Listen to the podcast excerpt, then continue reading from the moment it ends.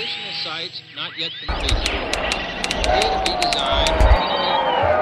Muchas cosas muy interesantes. Pa' dentro, Papá le ábreme el camino a mí. pa' dentro, Vamos a buscar respuesta al universo. Pa' dentro. La fuerza, la paz, la calma, los ancestros. Cuba Información.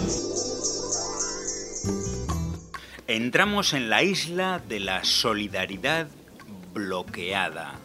La solidaridad con un pueblo cercado y acosado debido a su ejemplo de rebeldía. Estás escuchando Cuba Información, un programa que nos acerca a la isla rebelde y a la solidaridad desde todos los rincones del mundo con este país también a la denuncia del bloqueo económico, financiero y comercial impuesto por los Estados Unidos. Comenzamos Cuba Información.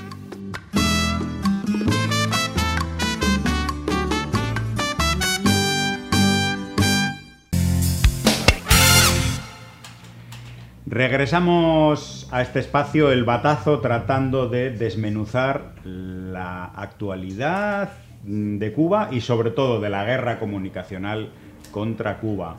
Leemos, así es la casa donde va a vivir la diosa en Miami. Bueno, recordemos, la diosa de Cuba, una supuesta, bueno, reggaetonera cubana, contrarrevolucionaria, que ha hecho, vamos a decir, eh, fortuna de sus posiciones políticas en contra de Cuba y ahora se ha acogido a esto del parole humanitario de Estados Unidos, por fin ha tomado la decisión de emigrar y leemos, nos dice Periódico Cubano, uno de estos voceros de la contrarrevolución, la cantante vivirá en una espectacular residencia de dos pisos en Miami.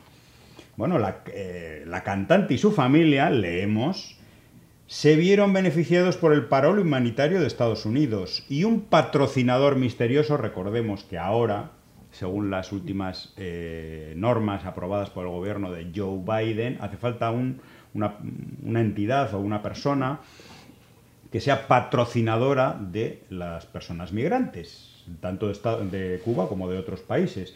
Y un patrocinador misterioso, que es quien le hizo todos los papeles, etcétera, eh, manifestaba: Yo quiero apoyarte en tu vida. Tú no puedes seguir sufriendo como estás sufriendo, como supuestamente sufría en Cuba. Y la diosa de Cuba denunciaba la censura que sufría en Cuba. Me han destruido completamente mi carrera. Bueno, yo no sé, yo no sé si la han destruido o la han encumbrado. Desde luego, esta mansión en Miami no la tiene cualquier migrante, no solamente de Cuba, sino de cualquier otro país. Yo, bueno, parece que esto es un meme, una broma, pero es la cruda eh, la vergonzosa realidad mm, del aprovechamiento, vamos a decir, de mucha gente que sufre en Cuba a cuenta de las dificultades que, emigra, y tiene todo su derecho, eh, pero mm, estas, hay personas que dentro de este supuesto parole humanitario pues hacen un enorme negocio. ¿Mm? Saludos amigas y amigos que están en la sintonía. Este es el batazo. Había que preguntar eh, por qué Estados Unidos, si tiene realmente valores, eh, elevados valores humanos, humanitarios, no establece un parole también para los centenares, centenares, miles de migrantes centroamericanos que tratan de llegar eh, a, ese, a Estados Unidos. ¿Por qué no hay un parol para América Latina y el Caribe? ¿Por qué expulsan a los, a los migrantes haitianos, por ejemplo, que quieren llegar a Estados Unidos? Pues bueno, ahí, ahí está la pregunta. ¿Por qué parol para Cuba? Y sobre todo, ¿por qué se hace una propaganda, un show mediático repugnante que nadie se cree eh, con relación a esta persona? Que, bueno, hay que decir también muy eh, maleducada, grosera, con un lenguaje muy, eh, yo diría, eh, diríamos, inapropiado para los medios de comunicación. Bueno, es una persona que, bueno, ha vivido efectivamente de, de la contrarrevolución más que de la música que hace. Y ahora viene este show de, de una, una mansión Eh, ¿Con qué objetivo? Bueno, con el objetivo, que es una contradicción, de estimular las salidas y las salidas de parte de la población cubana para Estados Unidos. ¿Para qué? Ahí están los medios de prensa, los medios de manipulación y desinformación masiva, para crear esa matriz o reforzar esa matriz de opinión de que eh, Cuba es un estado fallido, que no se puede vivir, que sufren la gente por la represión de- de- del sistema, del comunismo. la- o sea, todo es una campaña pretendiendo debilitar, desunir, en primer lugar, desunir y debilitar a la revolución cubana para, en la ensoñación que tienen ellos, un día derrotar a la revolución cubana. Aparentemente sin agresiones, sin, sin disparar un tiro. Pero se equivocan, porque esta señora, la diosa, realmente yo eh, no sabía que existía hasta hace poco. No, no, y pronto desaparecerá, no te Y preocupes. pronto desaparecerá. O sea, han montado ahí un show, un espectáculo a- para hacer creer a la gente que en Estados Unidos todo cubano que llega, porque ahí lo que está eh, cubano, eh, yo- esto no se le ha hecho a ningún otro ciudadano de otro de Centroamérica, del Caribe, ni de América Latina, no, no, esto para Cuba y esta señora, pues está beneficiada por esta política de- de- Humanitaria. de, de engaño, de mentira, eh, que están orquestando, pues es un elemento más, es un aspecto más de un todo que tiene como objetivo pues mantener eh, a la gente engañada, a la opinión pública engañada, matrices de opinión muy marcada en ese objetivo de, de- de que Cuba es un país que no se puede vivir. ¿Por qué? Por la dictadura comunista. Y vamos a hacer una, una comparación. Eh, los cantantes, los músicos, etcétera, de Cuba, quienes no se prestan para la política o para, para estos shows propagandísticos en, en favor del imperialismo, vamos a decir, de una manera clarísima, eh, pues no tienen este tipo de beneficios y bueno, pues tienen que vivir en Cuba con dificultades. mm, eh, y en muchos casos además con el mercado latinoamericano absolutamente cerrado, precisamente por no prestarse a este tipo de, discursos. ¿no? Y ahí tenemos el caso contrario, que es más o menos similar a la, a la de esta eh, propagandista, la diosa de Cuba, que es el caso de gente de zona, de Estemer Bueno, y bueno, por supuesto, Yotuel Romero, es decir, todos los artífices, eh, los que idearon la, la, la campaña esta político-musical en contra de Cuba, patria y vida. Y ahí les vemos en sus mansiones, a todos. Además, es que lo lucen perfectamente, precisamente como un elemento de, bueno, pues de demostración, ¿no?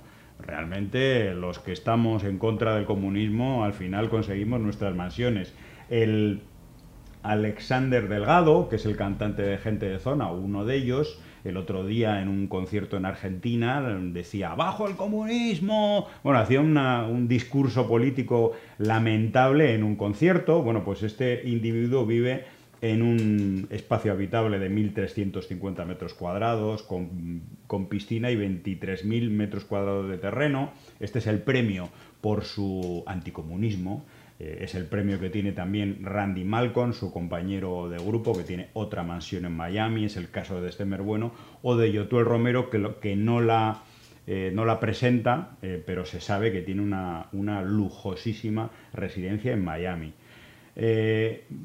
Curiosamente, esta gente, el caso de gente de zona o de, de Stemer Bueno, pues lo consiguieron a pesar de ser boicoteados inicialmente, ¿no? Y tuvieron que agachar la cabeza y decir, no, no, no, me boicotees en Miami, no cierres mi carrera, por favor, eh, no persigas que me quiten la residencia. Hubo una campaña para eso. ¿Por qué? Porque habían saludado al presidente cubano en un concierto en La Habana. Entonces dieron la vuelta a la tortilla y fueron y se convirtieron en los más anticomunistas del mundo. ¿Para qué? Para tener sus mansiones. Este, este es el mensaje y es lo que hay que explicar muy bien a la gente.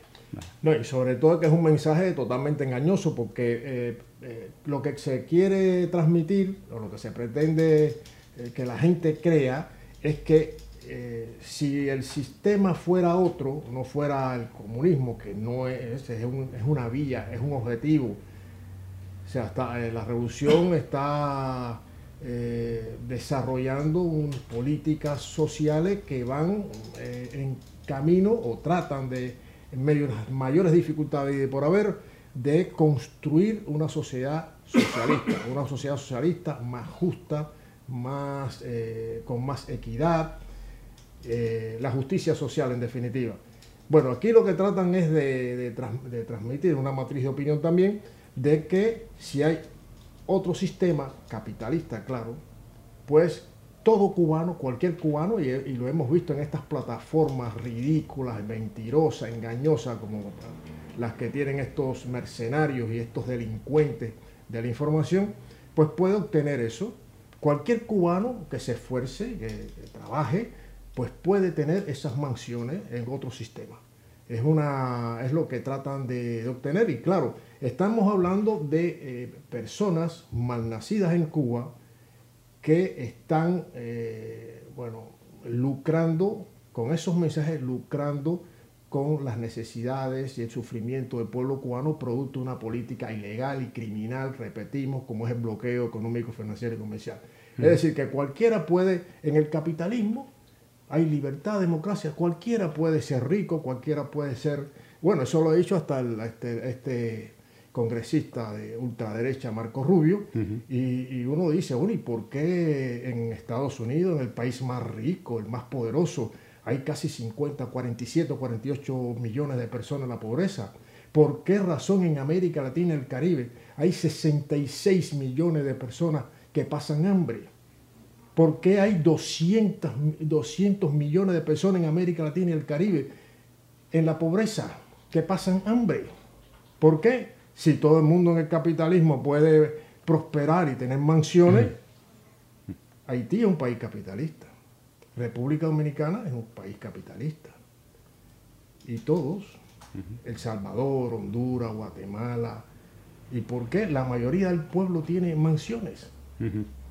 De descaro, mentira y manipulaciones. Bueno, y cómo utilizan y cómo utilizan de manera privilegiada el asunto migratorio. Bueno, lo vemos en el caso esta de la famosa diosa de Cuba, pero en el caso de Alexander Delgado, el- uno de los cantantes de gente de zona, recordemos que cuando había un cierre absoluto consular eh, de Estados Unidos que no otorgaba visas para poder viajar o emigrar a Estados Unidos, que eso ha durado unos cuantos años, resulta que Marco Rubio, a quien mencionaba Lázaro y que es el artífice de la guerra económica contra Cuba desatada y fortalecida por el gobierno de Donald Trump, le consiguió una visa para que su hija pudiera viajar de Cuba, pudiera escapar de Cuba a los Estados Unidos, por supuesto, escapar en un avión, sentada en un avión tranquilamente y sin que nadie le molestara, ¿no? Eh, ¿Por qué? Porque corría un peligro inminente por parte del régimen de Castro. Ese fue, ese fue la argumentación para darle un permiso especial a su hija o una visa de urgencia y poder viajar a Estados Unidos. Incluso Alexander eh, Delgado, este elemento incalificable de gente de zona, dijo que el gobierno cubano intentaba secuestrarlo. Es una cosa absolutamente alucinante, no pero es así. Bueno, y mm, tenemos aquí un tweet que parece también un meme, pero es realidad, es verdad. Rosa Martorell, hicimos un vídeo en su momento llamado Spanish Pijas en Cuba, una de estas influencers de derecha y en este caso de ultraderecha procapitalista eh, que viajaron a Cuba y entonces pues eh, retrataban la escasez, qué pobreza, la miseria del comunismo, no hablaban del bloqueo por supuesto, Eh, y ahora se, se hace, mm, bueno, se hace, se retrata para Twitter Instagram y las redes sociales y dice, descubriendo rincones de Estados Unidos. Es increíble el contraste entre el estilo de vida europeo y el estadounidense. Lo primero que he notado en pocos días en Estados Unidos es la libertad que uno es capaz de sentir en este país en comparación con España. Y esto es algo que me encanta. No, es un meme, Lázaro, es verdad.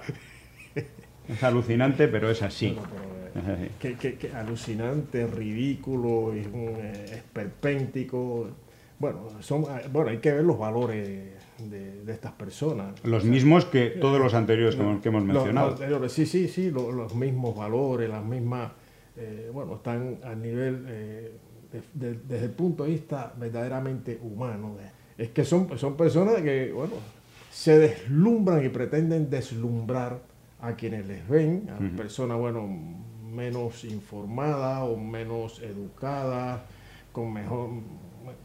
Y, y pretenden eso, pero lo que está detrás también vivir de esto, o sea, de la mentira, del engaño, de la manipulación. eh, viven de eso, o sea, tienen un canal y bueno, sacan estas cosas que de verdad que eh, si no es, si no es por lo, por lo serio que es, ve- vemos que es una ridiculez que lo que da es bueno, una risa. Pero lo que tú dices son los valores, es el- la exaltación de la riqueza, el desprecio a la pobreza, ¿eh? Eh, y además tratando de comparar capitalismo con eh, riqueza. No, no, el capitalismo es riqueza, pero también es muchísima pobreza y en algunos casos es miseria absoluta y una desigualdad rampante, no solamente en los países, sino en el conjunto del sistema global capitalista. Exactamente, Oche- 800 millones de personas que pasan hambre en el mundo, eh, analfabetismo, exclusión social, eh, bueno, las calamidades, eh, aparte de la criminalidad, etcétera, etcétera. Pero eso está dentro del capitalismo. Que vaya, que vaya esta Sí, eh, que- Rosa Martorell a hacer un vídeo como el que hizo en Cuba, que vaya a Haití. Estoy- estamos esperando que, Sí, que sí, lo haga. sí. ¿Mm? Qué sinvergüenza, chicos. Qué cosa. Bueno, un tuit de Sol, Arena y Mundo eh, que dice, falta de combustible, cortes eléctricos de más de 12 horas, escasez de comida, escasez de medicina, superinflación, etcétera, etcétera. Bueno, esto es de hace unos meses, pero no vamos a decir que la situación en Cuba haya mejorado muchísimo. Es cierto que los cortes de 12 horas ya no se dan, pero hay muchos de los otros problemas que sí se siguen dando. Yo no voy a decir quién es esta persona que se esconde bajo este anagrama, eh, no voy a decir su nombre y tampoco voy a decir dónde vive, porque no voy a ser como esta persona que es capaz en un tuit de dar la dirección de un influencer, un comunicador cubano, por supuesto revolucionario de izquierdas, el necio de Cuba, ¿no? Él, eh, esta persona se atreve a poner en Twitter su dirección para, bueno, pues para que haya, alguien vaya a agredirlo, etcétera. Nosotros no vamos a hacer eso porque no somos tan miserables, ¿no? Y a pesar, y eso a pesar de que esta persona hace una apología del terrorismo en Cuba directa y no ha sido, por cierto, censurada en Twitter. Dice, yo solo doy RT. Es muy difícil quemar los campos de tabaco en Pinar del Río que le dan millones a la dictadura. RT, si estás de acuerdo. ¿Qué te parece, Lázaro? Bueno, es que esto no. Cualquier calificativo que uno utilice, pues se queda muy corto. ¿no? O sea, son eh, eh, opiniones de gente infame, de gente absolutamente desconectada de la realidad, absolutamente desconectado del pueblo cubano, del sentir del alma del pueblo cubano. Eh, bueno, eh, ahí está también eh, cómo eh, el sometimiento mental, psicológico a las políticas de Estados Unidos contra Cuba, del imperialismo de los Estados Unidos contra Cuba. Hay personas que, bueno, eso incluso hasta le molesta que Cuba, el pueblo, tenga eh, mejoras, que tenga un, que se- incluso ellos desearían, desearían que esto se recrudeciera más todavía si cabe, que el pueblo sufriera más si cabe, sencillamente para respaldando el, el memorándum del este Mallory de que el pueblo reviente, que se levante contra el gobierno y claro, vendría los Estados Unidos detrás con ayuda humanitaria, ya sabemos lo que es ayuda humanitaria y apoderarse de Cuba. Entonces, el, el- Cuba, eh, el mayor recurso que tiene son los recursos humanos creados, forjados y desarrollados por la misma revolución cubana a partir del 1 de enero de 1959 no tiene grandes recursos naturales y lo que tiene, pues lógicamente, eh, eh, se exporta, ¿no? El tabaco, se habla del tabaco. El tabaco es un, un rubro exportable muy, muy apetecido, muy eh, importante. Pero dice Eh, que el dinero se lo queda la dictadura. no, no, no, no, no, no se queda ninguna dictadura, muchachos.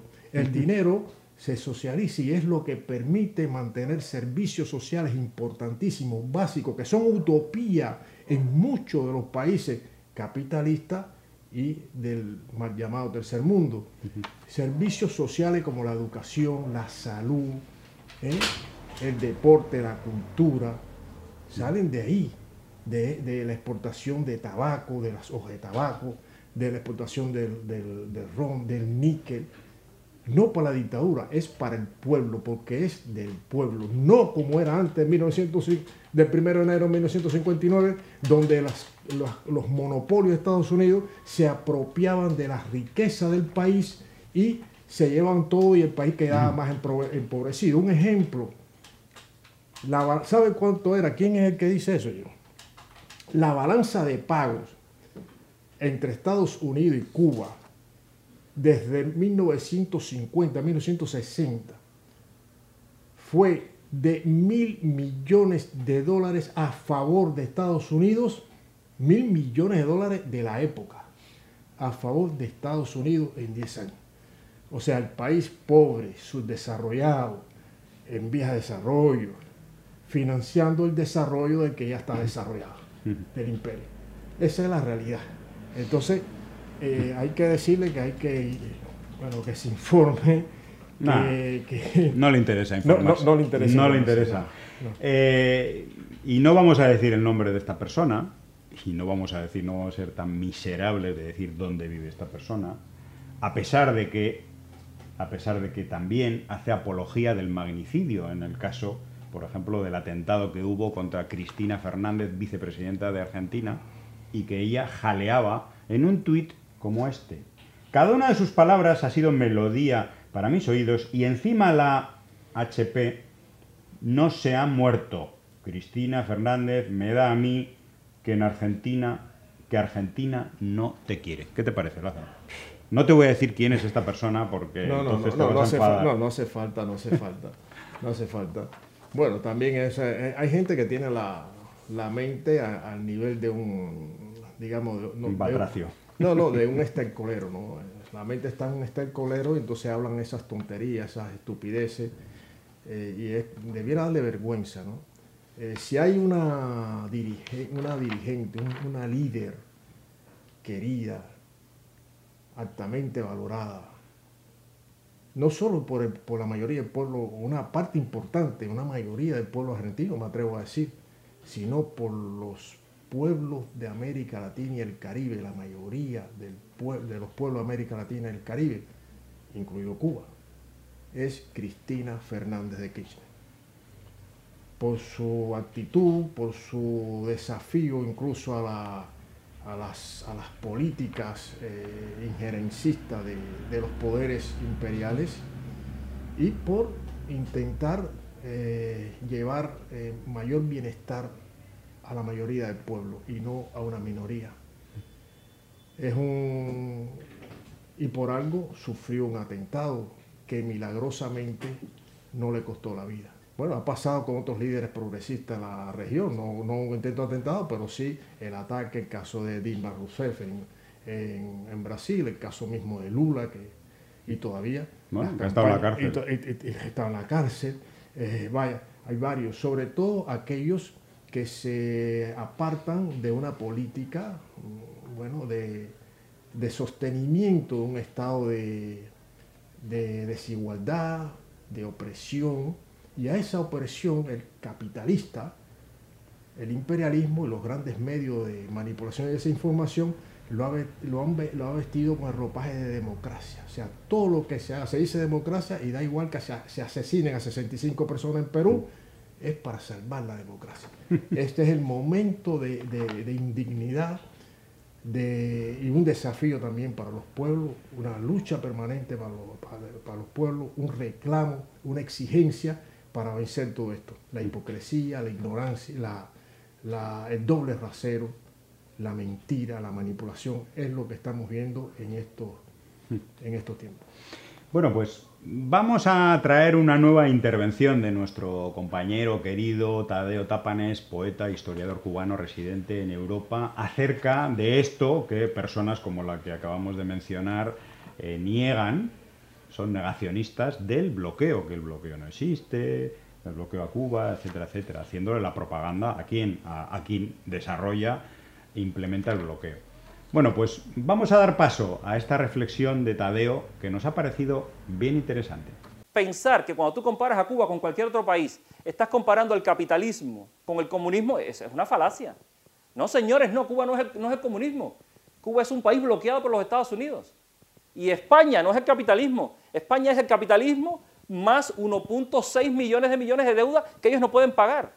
Si tú quieres comparar el capitalismo con el comunismo, tienes que comparar, por ejemplo, a Cuba y España, pero a Cuba invirtiéndole un millón de millones y a España quitándole 1.6 millones de millones de la deuda, porque si no la comparación no es justa. O sea, tú no puedes poner a dos corredores y a correr y a uno ponerle un grillete en una pierna y al otro unos patines, porque esa carrera no tiene ningún sentido. Si tú quieres saber quién corre más, por favor, quítele el grillete a este y quítele los patines al otro, para ver quién corre más. Yo no sé si España en esa carrera justa le ganaría a Cuba, a lo, mejor, a lo mejor le gana. Ah, pero la carrera no sería como esta carrera que estamos viendo.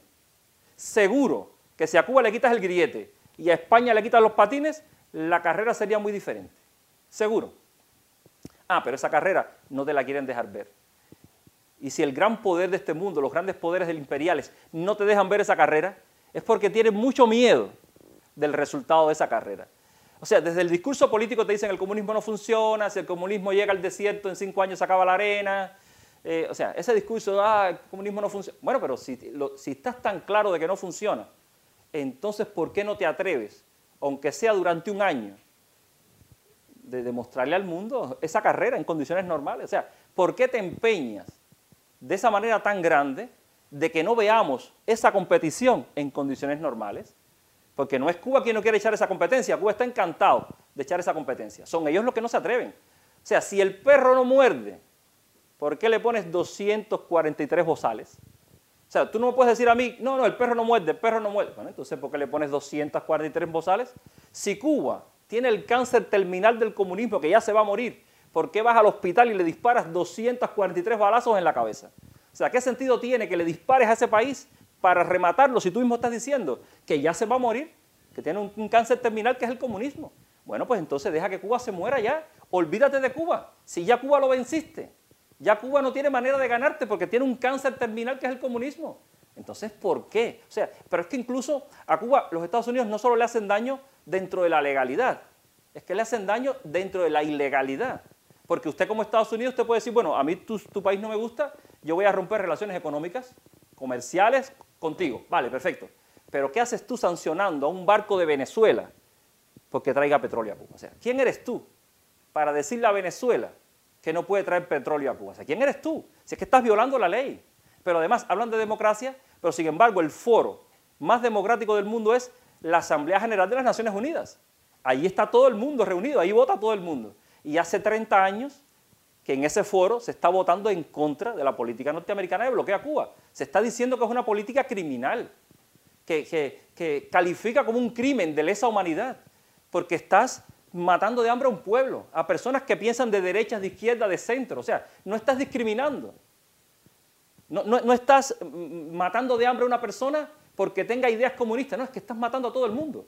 Derecha, centro, izquierda, todo el que está en Cuba, el apolítico, el que no tiene nada que ver con la política. A ese lo estás machacando, lo estás obligando a vivir en condiciones, bueno, indignas, que no son las condiciones que su propio pueblo está dispuesto a darle.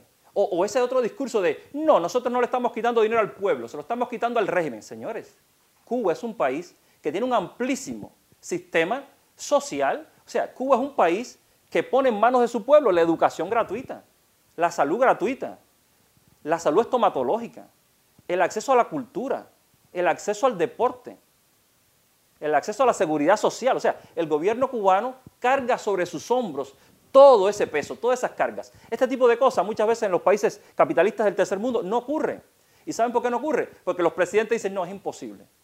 No, eso no se puede, es demasiado gasto, es imposible que un gobierno pueda asumir todos esos gastos. Bueno, eso que en otros países te están diciendo que es imposible, el gobierno cubano lo hace posible. Y lo hace posible bajo bloqueo. Entonces, ¿cómo si el gobierno cubano asume todos esos gastos y asume todo ese sistema de gratuidades tan grandes que hay en Cuba? Tú vas a decir que si tú le quitas dinero al gobierno no se lo estás quitando al pueblo. O sea, ¿cómo te puede pasar esa idea tan absurda por la cabeza? En un país donde el gobierno prácticamente pone en manos del pueblo todas estas cosas. Son cosas que no se pueden negar. Son cosas que no se pueden, y aún así se ponen a negarlo con subterfugio. No, no, no, la educación en Cuba no es gratuita. No digas que es gratuita. No, no, no, que va. Porque en Cuba te mandan a trabajar al campo y ya tienes que pagarle eso trabajando en el... Entonces tú le dices a esa gente, ven acá, pero a ¿qué cubano por falta de dinero se ha quedado sin estudiar en Cuba? Si en Cuba estudiar es obligatorio. O sea, en Cuba no, solo, te, hace que estudies, no, es que te obliga a estudiar. O sea, unos padres en Cuba no pueden permitirse el lujo de no llevar a sus hijos a las escuelas. No, porque hay un adoctrinamiento, no, porque te llevan para adoctrinarte. Óigame, coge los libros aquí de educación de aquí de España, o coge los libros de educación de Estados Unidos, a ver si te adoctrinan o no. Es que el mundo está adoctrinado de los medios de comunicación. O sea, escucha un telediario de cualquier país de estos, a ver si no es puro adoctrinamiento. Piensa, por ejemplo, que en el mundo existen 190 países y hay prácticamente 120 países del mundo que no generan noticias. O sea, usted se pone a ver los telediarios aquí y hay 120 países de este mundo que nunca generan noticias. Son países donde nunca ocurre nada. Una vez más, gracias a Tadeo, que a Tadeo Tapanes, que lo vamos a tener en el programa del Batazo durante muchos, durante Sí, sí, muchas, no, muchas es- jornadas. Es, es- es un- no solo un historiador, sino un historiador eh, activo que hace análisis bastante estimable, profundo, de una realidad. Una realidad que es incuestionable, pero que hay que, hay que exponerla, decirla, para eh, por lo menos que esas otras personas que, que la niegan, pues se alumbre esa mente, que, ¿no? que tenga por lo menos decencia a la hora de eh, hablar, de, de- de- de comunicar. Decencia eh, comunicacional y no eh, actitudes retrógradas y manipuladoras pretendiendo engañar a la, a la opinión pública. Bueno, pues decencia comunicacional que no tiene un individuo llamado Ale, ya lo hemos mencionado en, anteriores programas y realmente hicimos una pelota de trapo con, con sus estupideces en, el, en dos programas, hace dos programas de, del batazo, y que se atreve a decir cosas como la siguiente. A ver, Pepito, Pepito lo dice por mí, porque yo soy José, Pepe.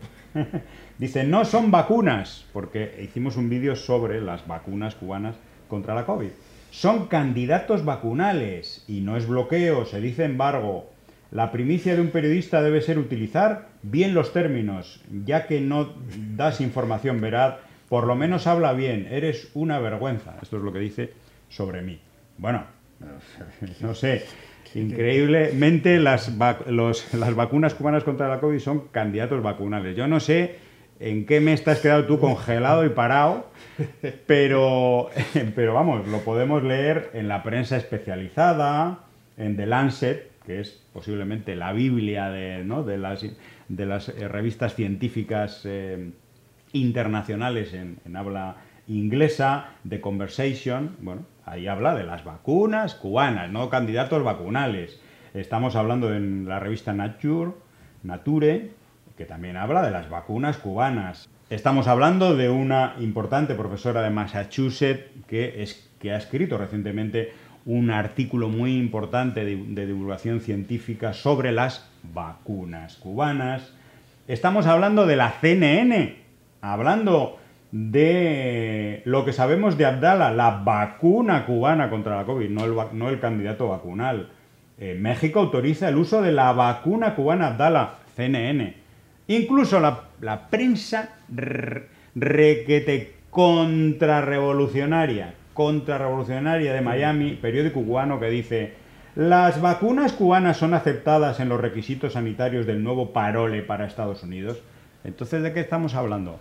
Son vacunas cubanas y además, gracias a las vacunas cubanas, eh, ideadas y desarrolladas por este país bloqueado y que se supone que no funciona y que tiene un bloqueo criminal sobre su economía, gracias a eso se han salvado millones de personas que han servido para que Cuba tenga en el aspecto sanitario al menos una cierta normalidad, eh, que han sido realmente un ejemplo para el mundo reconocido por mm, hablaba mm, eh, Belinda Sánchez, una de las creadoras de una de, estas vacunas cubanas, que han sido ya 15 publicaciones científicas internacionales las que han avalado y han publicado trabajos sobre, sobre la ciencia cubana y sobre las vacunas cubanas contra la COVID, bueno, y que además ahora sirven para salvar vidas en otros países. Y si además de eso, con la comercialización y venta de estas vacunas, cu- el Ministerio de Salud Pública tiene recursos para invertir en la salud,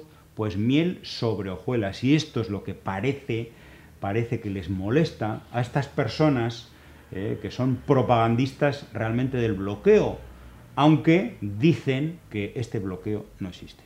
Bueno, aquí estamos viendo eh, eh, estas personas que están, esta persona y otras, y tantas que están ahora eh, tratando de hacer mérito para eh, ser aceptado en la industria de la desinformación, en la industria del odio, en la industria de la contrarrevolución y también del neofascismo, porque eso es, ya es neofascista, es una actitud neofascista, eh, negar eso.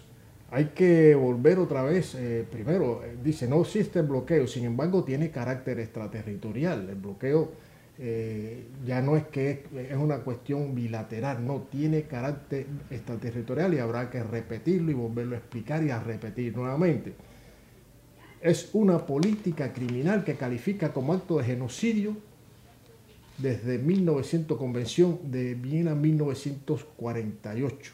Acto de genocidio cuando pretende, y lo dice, lo, leí- lo leímos en el programa anterior, eh, el subsecretario Lester Mal- Mallory, subsecretario de Estado de los Estados Unidos, causar hambre, hambre, una política destinada, dirigida a causar hambre, desesperación, o sea, que caigan los salarios reales, desesperación y que la gente se levante contra el gobierno. Es lo que quiere. ¿Para qué? Para retomar su dominio, ya no solo apoderarse de Cuba, basado en la doctrina Monroe, como parte importante de esa doctrina, Cuba debía ser, pertenecer o estar sometida a los Estados Unidos para eh, restablecer la hegemonía imperial sobre nuestros pueblos América Latina y el Caribe.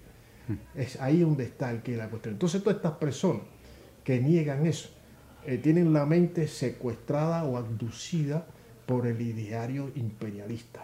O sea, mentalmente actúan y se manifiestan como imperialistas. ¿Como quién? Como los amos que lo, lo- lo sostienen o, o le sirven, le sirven al amo. Y por eso hablan estas barbaridades y estas estupideces, eh, mostrando una ignorancia y un, sobre todo eh, unas personas que parece que no tienen alma, como cuando piden una intervención militar de una potencia extranjera al país que le vio nacer. Debieran darle vergüenza, vergüenza, y sobre todo que sean tan mentirosos y tan manipuladores. Bueno, jamás hemos negado en este programa las dificultades gigantes que sufre el pueblo de Cuba, ni ahora, ni hace cinco años, ni hace diez, ni hace quince, dificultades que han sido de diferente nivel y calibre. Digamos que ahora las dificultades están, si no en su punto más álgido, en uno de los puntos más álgidos. Y desde luego jamás hemos hablado de que Cuba sea un paraíso. ¿no? No, nunca, Pero es que pero si no se- pero hay, hay gente que se empeña, se empeña en poner en boca nuestra y en boca de cualquier persona que defiende a Cuba, a la revolución cubana y que se opone al bloqueo, eh, en boca de estas personas que Cuba sea un paraíso. Bueno, José, dice. disculpa, pero es que ¿Eh? hay una cosa. Es que si, lo, si ellos mismos lo dicen, el, este congresista Marco Rubio, Hmm. Congresista por el sur de, de la Florida, o senador, ¿no? él mismo dice que la, el recrudecimiento del bloqueo con 243 medidas adicionales que implementó la administración Trump fue obra de él. Es- es él fue responsable de eso. Y que si el país está como está, es gracias a él, lo dice él mismo. De verdad que negar eso, si eh, el, que, el criminal está diciendo que es un criminal y usted está diciendo que no, entonces usted hay que llevarlo a un psiquiatra, un psicólogo, un especialista. El que apoya al criminal dice que no es un criminal. que no es un criminal.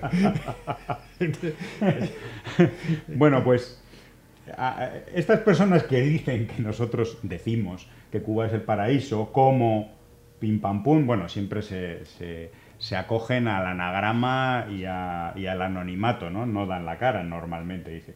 Lo que no entiendo por qué estos personajes, se refiere a nosotros dos, no se mudan para el paraíso caribeño, ¿no? Y tantos otros eh, mensajes que se ven en las redes sociales, el paraíso, el paraíso, que no, señores, nosotros apoyamos la lucha de un pueblo bloqueado que trata de construir la justicia social en las peores condiciones y que por supuesto pasa por increíbles dificultades debido precisamente a que no tiene una economía normal porque no le dejan y hace lo que puede, no lo que quiere.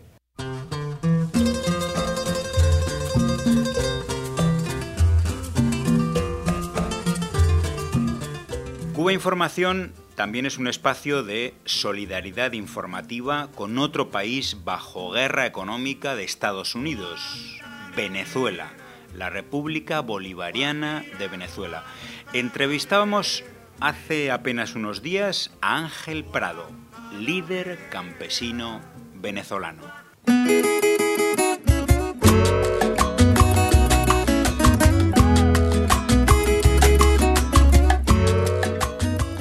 Invitado por la Red Internacional por la Democracia Comunal, está dando una serie de charlas por el sur de Europa Ángel Prado. Él es el alcalde del municipio Simón Planas, en Venezuela, y es el líder natural de una de las comunas más emblemáticas de Venezuela, que es la comuna socialista El Maizal. Y bueno, le damos la bienvenida, Ángel.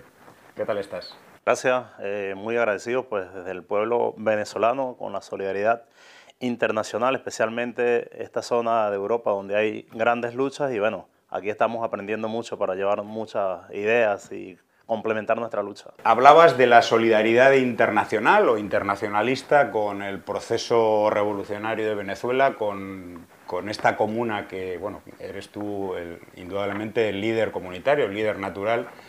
Eh, yo te quería preguntar, antes de pasar al fenómeno, vamos a decir, al, proceso de las comunas en Venezuela, te quería preguntar específicamente por la vuestra, porque yo diría que es una de las más emblemáticas, si no la más simbólica a nivel internacional y que despierta eh, un gran número de intercambios entre, entre personas, por ejemplo, de Europa que la visitan. ¿Por qué crees que es así esto? La Comuna del Maizal es un pequeño bastión del chavismo donde ha habido una gran lucha, donde se ha luchado contra la oligarquía, hemos disputado medios de producción, eh, hay una gran participación popular, eh, hay una democracia comunal y bueno, hemos eh, consolidado instancias eh, de ese eh, poder popular eh, organizado en ese ámbito geográfico y de alguna manera pues ha ganado solidaridad internacional. Es una de las muchas referencias del país que hoy por hoy pues siguen construyendo fuerza y siguen eh, conquistando espacios ¿no? para ponerles al servicio de nuestro pueblo. Es una comuna que se destaca también por el elemento productivo, ¿no? Trabaja lo económico, trabaja la formación política, ideológica y incorpora mucha juventud a los procesos de lucha. Eh, en las charlas que das, eh, bueno, pues en, la comunicación que hacéis habláis mucho de la autoorganización, de la democracia comunal. Eh, son sin duda conceptos que en el mundo en el que vivimos suenan incluso a veces chocantes, ¿no? Eh, frente a pues, pues una corriente de, de impulso básicamente o de legitimación de la democracia liberal, de la democracia formal, burguesa. Realmente estos procesos de democracia radical eh, son posibles en el mundo de hoy y son posibles en una Venezuela asediada y en guerra. Bueno, a partir de la llegada del comandante Chávez pues, y de implementar diferentes formas de organización para juntar la gente, para que el pueblo fuera gobierno, para que el pueblo participara de manera directa con la política implementada, pues que no era representativa, participativa, eh, se logró en Venezuela eh, constituir, digamos, desde el Consejo Comunal hasta la comuna se logró crear una identidad ¿no? política eh, en un ámbito territorial donde el pueblo es protagonista de esa construcción y el pueblo es quien ha logrado eh, transformaciones a partir de todo el apoyo que el gobierno del comandante Chávez y del presidente Nicolás Maduro ha brindado desde el punto de vista logístico, apoyo moral. ¿no? Pero es una creación del pueblo, es un proyecto que le ha costado eh, sacrificio, donde la gente se ha empoderado ¿no? y que es un espacio que nunca teníamos y que ahora pues podemos hacer política, hemos aprendido y eso de alguna manera hace que la gente pueda cuidar, ¿no? Cuidar esa organización porque es, la, es el gobierno más cercano de la comunidad donde se resuelven problemas. Además que se construyen nuevas relaciones eh, entre la sociedad, se toma en cuenta la población que es prioridad para atender eh, de manera social, en el caso de la salud, la educación. Y bueno, es un territorio que va siendo liberado y que la vida, pues a pesar del bloqueo de la situación económica del país, a pesar de toda esta guerra económica feroz que hemos tenido y la política hostil de los Estados Unidos contra Venezuela, hoy el pueblo tiene conciencia que debemos cuidar la organización porque es el espacio donde podemos hacer militancia, donde podemos hacer política y tenemos claro que la derecha venezolana no perdona eso a Chávez y no va a perdonar que el pueblo haya aprendido a tener poder a construir poder. Pues entonces esa organización es posible porque también parte de la necesidad de organizarnos porque no todo el mundo va a migrar porque en Venezuela vive la gran mayoría de la población y la base popular que es el chavismo que está allí resolviendo el problema, que está enfrentándose a los embates del bloqueo, pues busca de alguna manera desde la solidaridad, la hermandad, busca eh, cómo salir del problema, cómo lidiar con el problema, busca cómo superar muchos obstáculos y que la vida continúe en el barrio, en el campo y donde está la organización popular. Pues creo que es un patrimonio, es un patrimonio que, hemos, que tenemos en la comunidad y que debemos cuidarlo para es una gran herramienta que nos sirve para lidiar y mejorar la vida, bueno, en, este, en este contexto en el que estamos. ¿no? Bueno, en el pasado se han dado algunas contradicciones, no hay todo el mundo en Venezuela en el, proceso revolucionario no, no, ve las cosas de la misma manera. Eh, ¿Cómo están hoy las relaciones, porque tú representas al PSU, al Partido Socialista Unido de Venezuela, cómo están las relaciones eh, tuyas, vuestras, con la dirección de la revolución bolivariana en estos momentos y también con el presidente Nicolás Maduro? Siempre he sido vocero de la comuna, ¿no? Ahora circunstancialmente nos ha tocado asumir responsabilidades porque nos ha dado nuestro pueblo y porque la historia, bueno, nos colocó allí eh, circunstancialmente, pero la relación que, digamos, donde se pretende construir un Estado, un Estado comunal dentro de un Estado ya constituido, un Estado liberal, a pesar de que el comandante Chávez intentó por vía eh, incluir a la comuna en la constitución de la República Bolivariana de Venezuela, año 2007, perdimos ese proceso, pero se buscó la manera de que se lograra materializar, pues. Y bueno, eh, sí ha habido contradicciones, normal, como en todo proceso. En Venezuela decimos que debemos ser irreverentes en la discusión, pero leales en la acción. El enemigo eh, estratégico es el mismo tenemos conciencia de ello y bueno, a pesar de las contradicciones siempre coincidimos, ¿no? Coincidimos en el proyecto bolivariano, coincidimos en el proyecto eh, histórico que nos planteó el comandante Chávez, la construcción del socialismo, el empoderamiento de nuestro pueblo y cuidar eh, sobre todo el bien más preciado, ¿no? que hablaba el comandante, que es la independencia nacional. A pesar de las contradicciones, pues siempre buscamos la forma de encontrarnos, de encontrar puntos eh, en común. Y creo que la alta dirigencia del Partido Socialista Unido de Venezuela, del gobierno y la base popular eh, hemos ido construyendo, hemos ido acercándonos mucho más y hemos ido construyendo una unidad orgánica que permita, que permita avanzar, que permita la crítica constructiva, que permita, bueno, la interpelación, que permita corregir y que permita, pues, sobre todo, identificar dónde están las fallas y dónde están los enemigos de la revolución bolivariana. Eh, problemas siempre van a existir, es una construcción, ¿no? Es una construcción, es un modelo eh, instalado en América Latina, en Venezuela, y bueno, Chávez planteó construir un nuevo modelo y a nosotros y a nosotras como pueblo nos resulta bien y sabemos que es un esfuerzo que debemos hacer. Leemos los nombres de algunas de las estructuras de, la comuna socialista, el Maizal, el Parlamento Comunal, el Consejo de Planificación, el Banco de la Comuna, etc. Pero me voy a quedar con una sobre la que te voy a preguntar y es la Escuela de Formación Política, Ideológica y Técnica. Cuéntanos. Todas las instancias de la comuna son importantes, los consejos comunales, el parlamento y todas las que has nombrado. ¿no?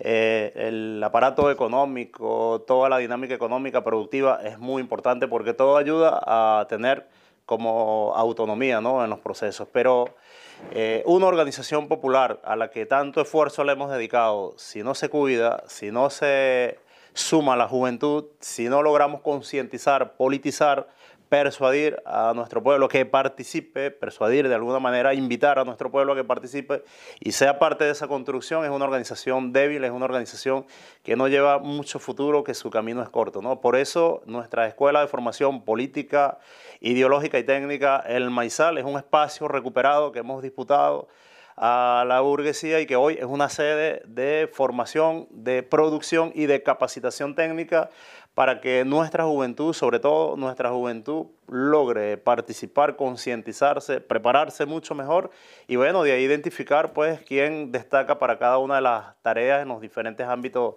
de nuestra comuna. Estamos construyendo eh, una, estamos levantando una gran dirigencia política en la comuna que estoy seguro no es el futuro, sino que es el presente de nuestra organización. Es para garantizar, digamos, en el presente eh, una fuerza importante que sostenga y que impulse nuestro proyecto. Desde la Comuna Socialista del Maizal habéis tomado la palabra del comandante Chávez y también del propio presidente Nicolás Maduro de ir caminando hacia la articulación orgánica entre las diferentes comunas del país. Eh, a esto que se llama la unión, comunera, unión comunal, etcétera, se les dan varios nombres. Bueno, eh, ¿cómo va este proceso y qué pasos habéis dado? Creo que hay una deuda con nuestro comandante Chávez, hay que contribuir mucho más en el impulso de eh, la organización comunal en Venezuela. el presidente nos dedicó su vida, el comandante Chávez nos dedicó su vida y de alguna manera tenemos que eh, retribuir. ¿no? Y lo que hemos hecho varias comunas en Venezuela es eh, buscar puntos de encuentro donde coincidimos, construir confianza, encontrarnos y hemos decidido construir una organización nacional, se llama la Unión Comunera. Ya estamos en 14 de los 23 estados del país y bueno, estamos vinculándonos comunas del campo y la ciudad desde hechos concretos, intercambio productivo, formación, trabajo comunicacional, trabajo cultural. Hemos hecho el Congreso Fundacional de la Unión Comunera el pasado 4 de marzo del año 2022. Eh, tenemos nuestro programa de lucha, tenemos nuestros objetivos bien claros, tenemos nuestros estatutos, es una organización ya que va sumando gente desde la organicidad ¿no? de, la, de nuestra eh, Unión Comunera y que tiene, bueno, ya un reconocimiento de parte del gobierno también. Pues altos dirigentes del gobierno han reconocido a nuestra organización. Es una organización que busca eh, fortalecer el chavismo de base a partir de la organización y que existan los autogobiernos en muchos territorios del país donde la gente sí, un poco fue golpeada moralmente por toda esta situación de guerra económica y bueno, lo que te toca al pueblo es juntarse, ¿no? Juntar la fuerza y trabajar esa integración a la que nos llamó siempre el comandante Chávez, bueno, por, para construir, ¿no? Nuestro, nuestro objetivo, nuestro, nuestro proyecto estratégico. Eh, por último, te quería preguntar, Ángel, por el internacionalismo, por la solidaridad, en este caso, bueno, tanto en el País Vasco como en Cataluña y en otros lugares. ¿no? Eh, tú estás haciendo bueno, una serie de charlas por estos, por estos sitios. Eh, em, me gustaría que me hablaras de la importancia que tiene la solidaridad, recibir solidaridad, dar solidaridad y también, bueno, pues que nos menciones también, si quieres, algunos nombres de organizaciones con las que trabajáis. Sí, eh, Venezuela ha sido un país que históricamente contribuyó contribuyó históricamente ¿no? con otros países, sobre todo en Latinoamérica, eh, en la guerra de independencia, pero también Venezuela eh, en el siglo pasado fue un país receptor de mucha, mucha gente que llegó, producto bueno, de las guerras, los desplazamientos de Latinoamérica, de Europa, de Asia. Y siempre hubo como que una hermandad muy grande. Hoy, eh, y en el gobierno del comandante Chávez, pues también Chávez nos, nos orientó nuevamente, nos sensibilizó con los pueblos del mundo. Los problemas de los pobres en Venezuela son los problemas de los pobres, en, es el mismo problema de los pobres en, en todo el mundo, ¿no? La explotación, el capital, lo que pretende hacer de esclavizarnos, el imperialismo saqueando los pueblos. Es decir, tenemos eh, grandes problemas en común, aunque sean territorios diferentes. Eh, en el caso nuestro de la Comuna El Maizal y la Unión Comunera, pues hemos venido construyendo relaciones con diferentes movimientos de Latinoamérica.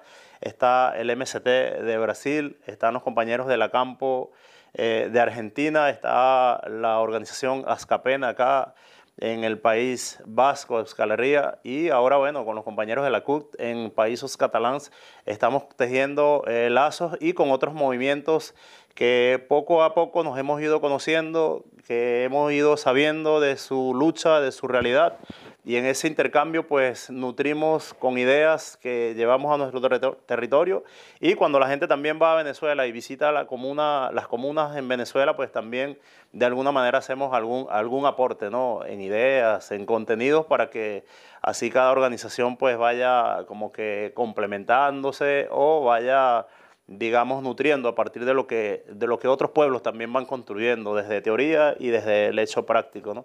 Entonces, esa solidaridad ha sido muy buena porque de alguna manera visibiliza, visibiliza las luchas y moralmente pues uno se siente, bueno, muy apoyado, uno se siente grande, tomado en cuenta, respetado, reconocido la organización y bueno, eso es un gran impulso y anima a continuar nuestras luchas. Desde Venezuela ratificamos pues el internacionalismo como un principio, lo reivindicamos y estamos dispuestos y dispuestas a salir a aprender y si en algo podemos contribuir, pues contribuiremos con los pueblos del mundo que luchan contra el imperialismo, contra el capitalismo y contra el sistema opresor.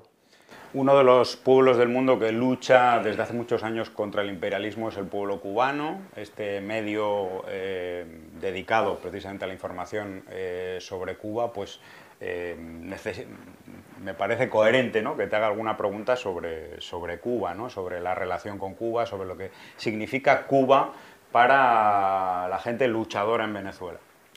Mi segunda escuela política, mi segunda escuela de formación política precisamente fue Cuba. Tuve la oportunidad en el año 2006 de estar tres meses en Santiago de Cuba y fue una gran experiencia. Para mí, yo siempre digo, conocí al Che, conocí a Fidel, conocí a Raúl, conocí a, bueno, toda esa dirigencia, tal vez no personalmente, pero de manera mística, de manera simbólica y lo que pude leer, conversar, eso lo ayudó mucho a uno a, a formarse y a comprender mucho más lo que el comandante Chávez eh, nos hablaba siempre de Cuba, de Fidel y de su revolución. ¿no?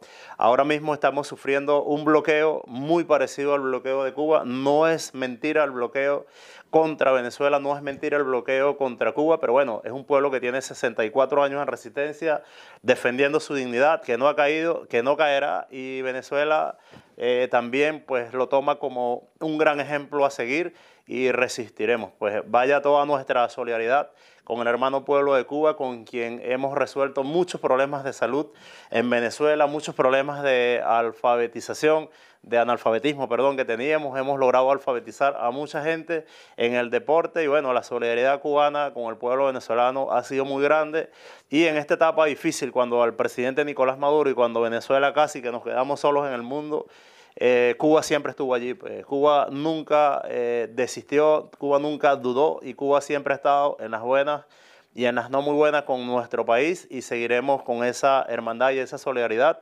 Y hoy, bueno, somos eh, reserva moral, digamos, Cuba, Venezuela y otros pueblos en Latinoamérica para que también otros, otros países puedan inspirarse y lograr pues dar esa lucha contra el imperialismo.